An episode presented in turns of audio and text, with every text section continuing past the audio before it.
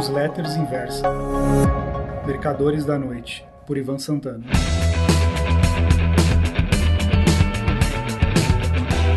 Oi, meus amigos. Hoje completam-se exatamente 55 anos da tomada do poder pelos militares, ocorrida em 1 de abril de 1964. Mas não foi no dia 31 de março? O cara leitor pode estar questionando. Negativo. A revolução ou o golpe, o golpe ou a revolução aconteceu em 1 de abril. Mas ficaria muito chato para os militares chamarem sua chegada ao poder de Revolução de 1 de Abril, certo? Por isso antecipar a data, pelo menos no aspecto comemorativo, em um dia. Naquela ocasião, eu tinha 23 anos de idade. De certo modo, com muito boa vontade narrativa, participei da revolta. Vamos chamá-la assim. Na manhã de 1 de abril, peguei meu revólver calibre 32 Fui a um quartel da PM em Belo Horizonte e me alistei. Recebi uma faixa amarela que pus no antebraço esquerdo. Passei o dia todo caçando comunistas. Felizmente, não achei nenhum. Eles não saíam às ruas brandindo bandeiras com a foice e o martelo. Isso seria coisa para a época do PT. Quando cheguei em casa à noite, com aquela faixa ridícula, ainda recebi um esporro do meu pai. Você está colaborando com o início de uma ditadura militar que vai durar 20 anos. O velho, que por sinal era a favor da deposição de Jango e convocação de eleições livres, errou por um. Eu já esperava a, re a rebelião. Heitor Piccioni, sócio majoritário da corretora na qual trabalhava, participava de reuniões com militares capitaneados pelo general Olímpio Mourão Filho, ex-integralista que servia em Minas. Meu irmão militante de esquerda, era funcionário da Petrobras e dirigente do Sindicato dos Empregados da Refinaria Gabriel Passos, em Betim, MG. Um dos integrantes de meu clube de paraquedista, sediado, sediado em Lagoa Santa, chamava-se Emílio. Esqueci o sobrenome. Militava pela POLOP, Política Operária, organização marxista da linha maoísta. Aliás, foi na casa de Emílio que assisti, pela TV, o último discurso de João Goulart no Automóvel Clube do Brasil, no Rio, em 30 de março de 1964. Jango e seu cunhado, Leonel Brizola, defendiam a sublevação dos sargentos, cabos e praças das Forças Armadas. Qualquer presidente fizesse isso, mesmo nos Estados Unidos, seria apeado do poder. Lá, provavelmente pelo Congresso ou Suprema Corte. Mas o cara não se sustentaria na Casa Branca. Com o João Goulart, não se sustentou aqui. Aqueles que não tinham nascido ou eram muito jovens, Jair Bolsonaro, por exemplo, tinha nove anos de idade. Podem até achar que as Forças Armadas eram totalmente coesas em 1964.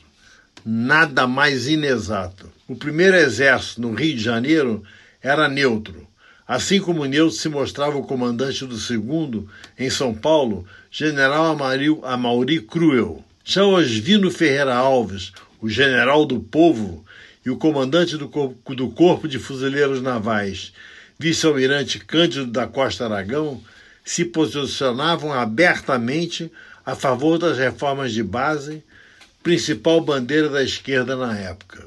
Quem realmente acendeu o estopim do golpe ou revolução foi então governador de Minas Gerais, José de Magalhães Pinto. Após Magalhães se entender com o general Olímpio Mourão, tropas da 4 Divisão de Infantaria, sediadas em Juiz de Fora, desceram para o Rio sem saber qual seria a reação do primeiro e do segundo exércitos. Portanto, 1964 foi um tiro no escuro que acertou o alvo. João Goulart não quis partir para o confronto. Fugiu para o Uruguai, com breve escala em Porto Alegre. Na capital gaúcha, soube que as Forças Armadas do Rio e São Paulo haviam aderido aos infantes de Juiz de Fora. Nos meses que antecederam o levante, Jango jamais acreditara em golpe militar. Dizia isso a todos os seguidores que o alertavam sobre o perigo. Vieram os 21 anos de regime militar. A previsão de meu pai, que acabou sendo secretário-geral do Planejamento no governo Castelo Branco, se realizara. Hoje em dia é comum a esquerda dizer que seu conflito com a ditadura era uma luta idealista pela democracia. Cascata! Eles queriam iniciar uma revolução nos moldes da cubana. Só que em Havana havia Fidel Castro e Che Guevara, homens cuja têmpora fora forjada em Serra Maestra. Aqui Jango, seu cunhado estancieiro e um general do povo não passavam de revolucionários de gabinete. Jair Bolsonaro, o garoto de nove anos da época da Revolução Democrática, tem a mania de dizer que o primeiro presidente militar, general Humberto de Alencar Castelo Branco, foi eleito legitimamente pelo Congresso. Cascata! Antes das eleições ocorridas em 9 de abril de 1964, a junta militar que assumira o poder no lugar de Jango tratou de promover um simulacro de escolha livre no Congresso com voto aberto, sendo candidatos três militares de alta patente: Castelo, Juarez Távora e o ex-presidente Eurico Gaspar Dutra. Os dois últimos, só para constar. Castelo Branco recebeu 361 votos, Juarez 3, Dutra 2. Nas vésperas da eleição, Castelo Branco fora pessoalmente visitar o ex-presidente Juscelino Kubitschek no Rio para pedir seu voto no colégio eleitoral, constituído às pressas pela junta através de um ato institucional. Esses são os fatos que testemunhei minuto a minuto. Eram dois lados, esquerda e direita, lutando por uma ditadura. Venceu o mais forte.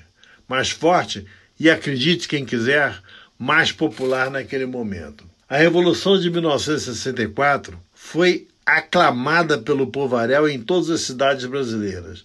Só que, de democrática, só teve o nome. Caçou os direitos políticos daqueles que podiam formar uma oposição consistente, prendeu ou desterrou os mais importantes, inclusive JK, confinado numa masmorra úmida nos subterrâneos da fortaleza de Santa Cruz da Barra, em Niterói. Resumindo, naquele momento crítico da polícia brasileira, eram golpista de um lado e golpista de outros, do outro.